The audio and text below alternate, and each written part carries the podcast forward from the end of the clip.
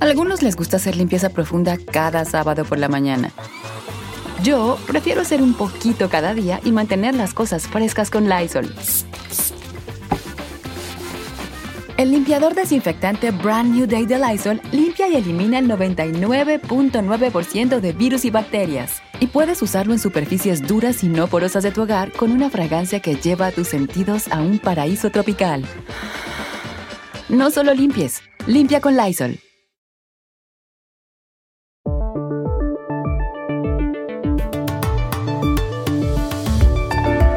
Las negociaciones entre los demócratas y la oposición republicana parecen estar a punto de impedir que Estados Unidos entre, por primera vez en su historia, en suspensión de pagos. El asunto se refiere al techo de la deuda. ¿Qué es eso? ¿Qué implica? Llamamos a Washington a Paula Lugones, corresponsal de Clarín de Buenos Aires. El martes de esta semana, el gobierno venezolano anunció por boca de su vicepresidenta Delcy Rodríguez la reapertura de su frontera con Colombia. Los pasos de un país a otro estaban cerrados desde hace dos años. ¿Por qué esta decisión en estos momentos? Consultamos en Caracas al corresponsal y analista Saúl Noriega. De vez en cuando buscamos aquí recetas de platos sabrosos, fáciles de preparar. Hoy y tras la solicitud de muchos oyentes nos fuimos a Lima para tenerles la de uno de los mejores ejemplos de la excelente cocina peruana, el lomo saltado. Hablamos con Roberto Grau, que trabajó por años con el célebre chef Gastón Acurio. No se lo pierdan. Hola, bienvenidos a El Washington Post. Soy Juan Carlos Iragorri desde Madrid. Soy Dori Toribio desde Washington, D.C. Soy Jorge Espinosa desde Bogotá. Es jueves 7 de octubre y esto es todo lo que usted debería saber hoy.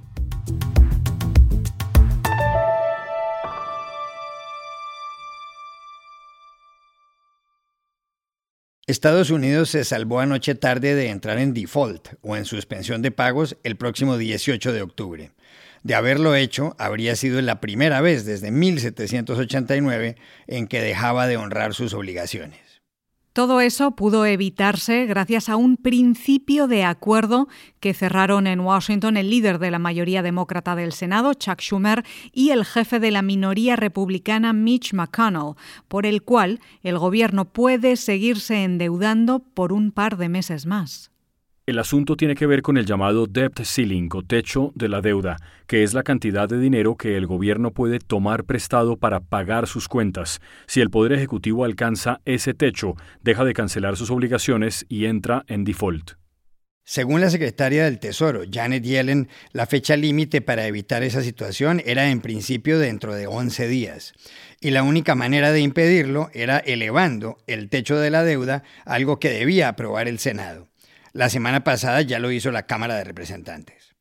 El lío es que para eso se necesita el voto de al menos 60 senadores de un total de 100. No es sencillo. Los demócratas que están en el gobierno ocupan 50 escaños y los republicanos, que no querían darle luz verde a subir la capacidad de endeudamiento gubernamental, los 50 restantes. Algunos expertos creen que los republicanos cambiaron de parecer luego de que Biden dijera ayer que ellos debían dejar de jugar a la ruleta rusa con la economía de Estados Unidos y que si no querían ayudar en esa tarea, lo mejor era que se hicieran a un lado.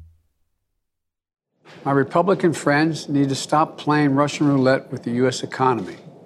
If they don't want to do the job, just get out of the way.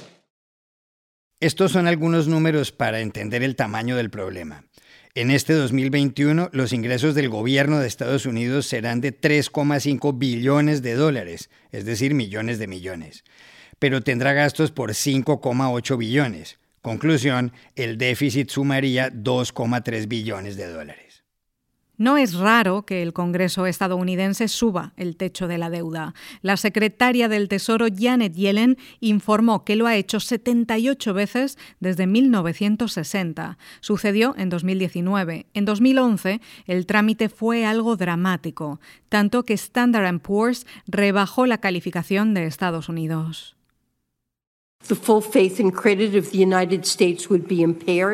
And our country would likely face a financial crisis and economic re- recession as a result. It's necessary to avert a catastrophic event for our economy. Senators, the debt ceiling has been raised or suspended 78 times since 1960, almost always on a bipartisan basis. My hope is that we can work together to do so again. ¿Tiene sentido que sea tan frecuente en Estados Unidos todo este tira y afloja sobre el techo de la deuda? Se lo preguntamos ayer en Washington a Paula Lugones, corresponsal de Clarín de Buenos Aires, donde ha cubierto el tema.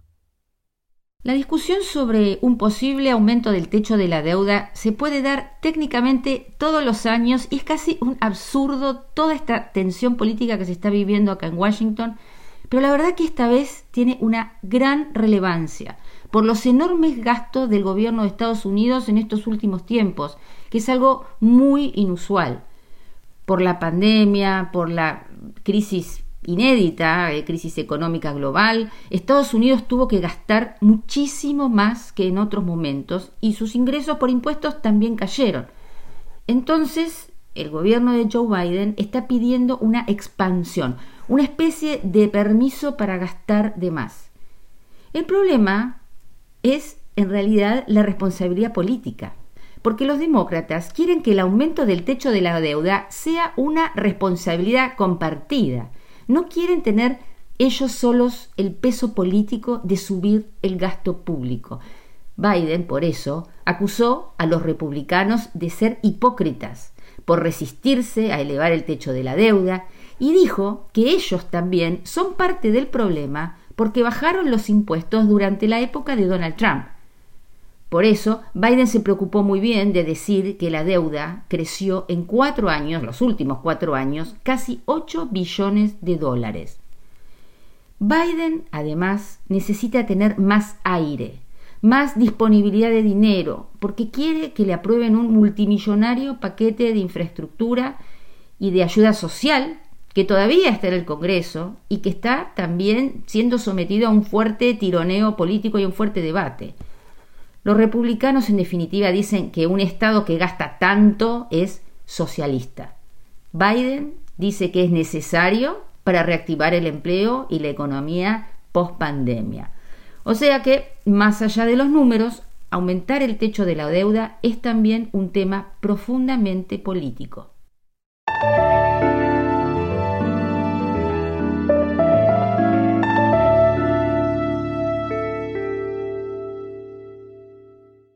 Después de dos años, el gobierno de Venezuela anunció el martes de esta semana la reapertura de los pasos fronterizos con Colombia.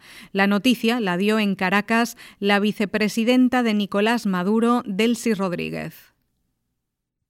El presidente Nicolás Maduro nos ha pedido anunciarle a la población del estado Táchira, fronteriza con Colombia, que a partir del día de mañana estaremos dando apertura comercial entre nuestros países. La frontera entre Colombia y Venezuela tiene más de 2.200 kilómetros. Muy pocos puentes la cruzan. El principal, el Simón Bolívar, fue cerrado a cal y canto por Maduro en 2019, aunque cuatro años antes había empezado a prohibir el paso. Las relaciones entre los dos gobiernos están rotas desde febrero de 2019, cuando Maduro expulsó a algunos diplomáticos colombianos. Les dio 24 horas para que abandonaran el territorio venezolano. Colombia no había nombrado embajador. Numerosos venezolanos que están en Colombia se mostraron contentos con la posibilidad de volver a su país. Esto le dijo Pedro Flores a la periodista colombiana Esmeralda Rojas. Bueno, para ver si uno pasa, no tiene que estar pasando por las trochas. Este, eso es muy difícil para uno trabajar, trabaja más tranquilamente aquí en las trochas, por el puente que por las trochas. Este, por lo menos los viajeros ya no pasan tanto maltrato, el sol, el agua, que si crecen los ríos, cuántas personas no se han muerto ahogadas aquí en las trochas, como trochero, como personas por las ganas de cruzar hacia nuestro país. Lastimosamente nuestro presidente nunca como que no ve eso, que nosotros como venezolanos somos los que estamos golpeados aquí en la frontera, con el puente cerrado internacional Simón Bolívar. El presidente colombiano Iván Duque es uno de los mayores críticos de Maduro, a cuyo régimen no duda en calificar de dictadura. Por la crisis económica en Venezuela, casi dos millones de venezolanos han huido a Colombia. El gobierno de Duque les ha dado papeles. Maduro, que gobierna desde la muerte de Hugo Chávez en 2013, lleva a cabo actualmente un diálogo en México con parte de la oposición. También prepara las elecciones regionales del próximo 21 de noviembre. Y todo esto con los últimos datos, según los cuales bajo su gobierno el 76% de la población vive con menos de 1,2 dólares al día. ¿Por qué ha decidido reabrir ahora la frontera con Colombia? Para saberlo, llamamos ayer a Caracas al periodista Saúl Noriega.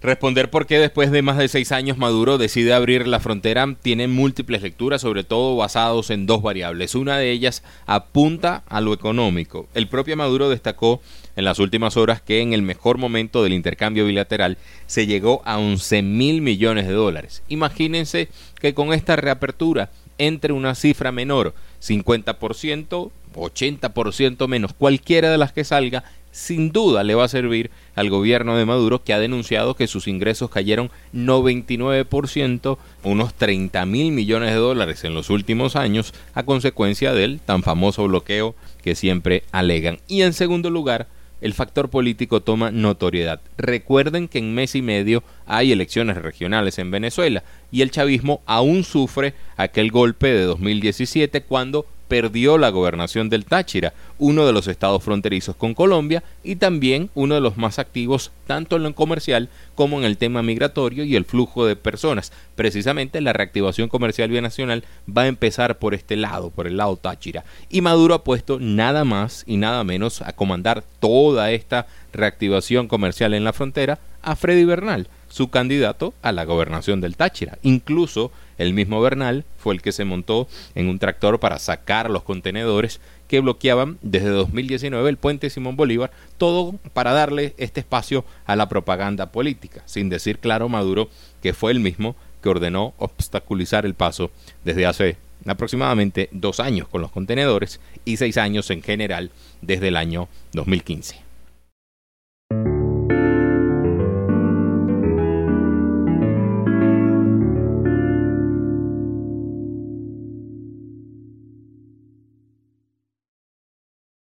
Algunos les gusta hacer limpieza profunda cada sábado por la mañana.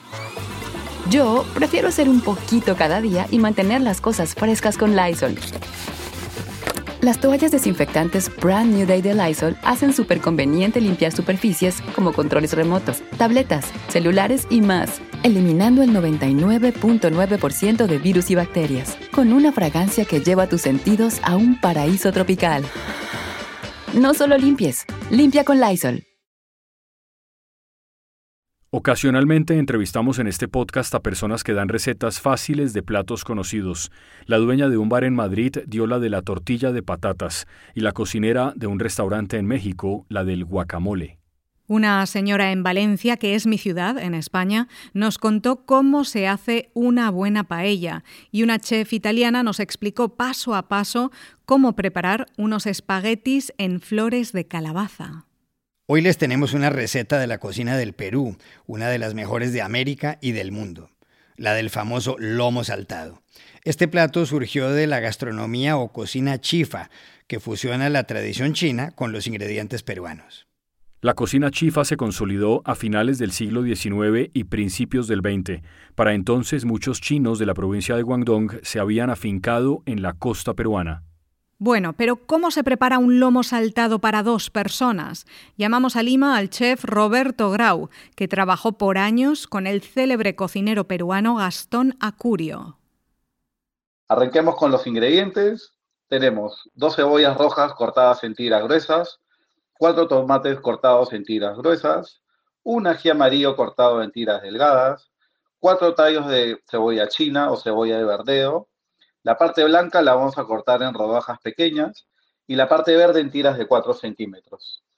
Dos dientes de ajos finamente picados, eh, lomo fino o tiras gruesas, aproximadamente unos 150 gramos por persona. De ahí un buen puñado de culantro picado y hacemos una, una previa mezcla de 4 cucharadas de un buen vinagre, 2 cucharadas de ostión y 4 cucharadas de sillao. Eso lo podemos colocar en un recipiente y lo reservamos. Manos a la obra y arrancamos. En una sartén grande colocamos un chorro de aceite caliente. Cuando el aceite empiece a humear, colocamos la carne previamente sazonada con sal y pimienta. La vamos a dorar, la vamos a saltear, va a humear un poquito y de ahí lo que hacemos es lo reservamos en un, en un bol. Un tip, si tu sartén no es muy grande, este proceso lo puedes dividir en dos partes. Entonces, seguimos, seguimos con la cebolla, salteamos la cebolla aproximadamente por un minuto, continuamos con el ajo, con la parte blanca de la cebolla china, el tomate, el ají amarillo. Volvemos a colocar el lomo previamente dorado a la sartén. Colocamos en la premezcla del buen vinagre, la salsa de ostión y el sillao. Colocamos la cebolla china, la cebolla de verdeo y terminamos con culantro picado. Rectificamos sazón y obviamente ya terminamos en un plato y terminamos con una buena porción de arroz blanco graneado o y también con una porción de papas fritas. Si quieres la versión antigua, lo que puedes hacer es mezclar el lomo saltado con las papas fritas y ya tenemos el plato listo.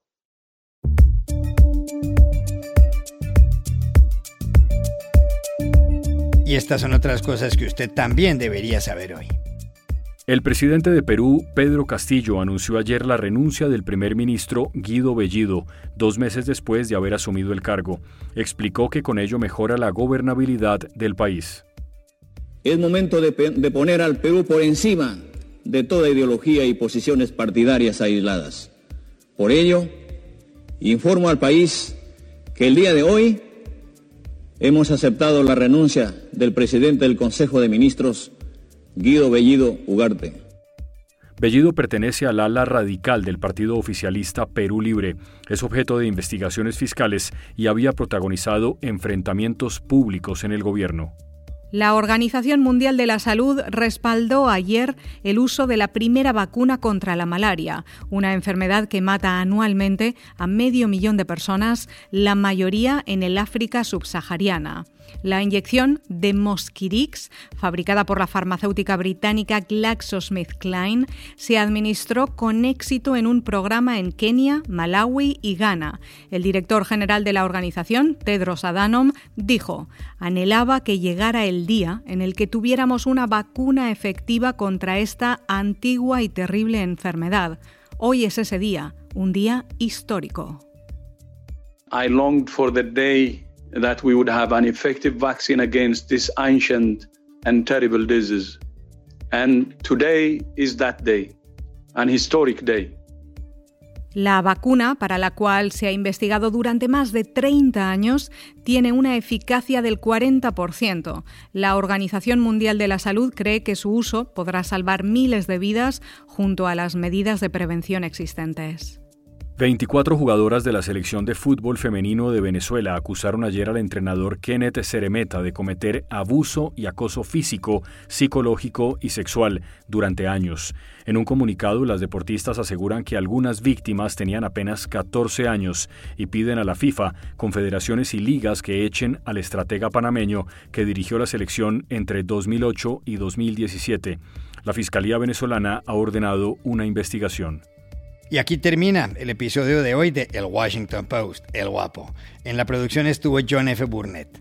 Por favor, cuídense mucho.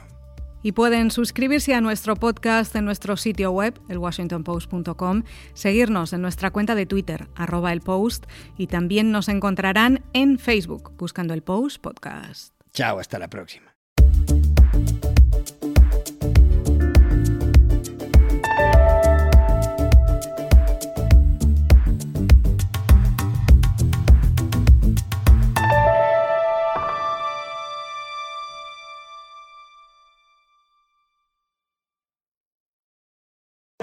Algunos les gusta hacer limpieza profunda cada sábado por la mañana. Yo prefiero hacer un poquito cada día y mantener las cosas frescas con Lysol. El limpiador multiusos de Lysol limpia y elimina el 99.9% de virus y bacterias. Y puedes usarlo en superficies duras no porosas de la cocina, baño y otras áreas de tu casa. No solo limpies, limpia con Lysol.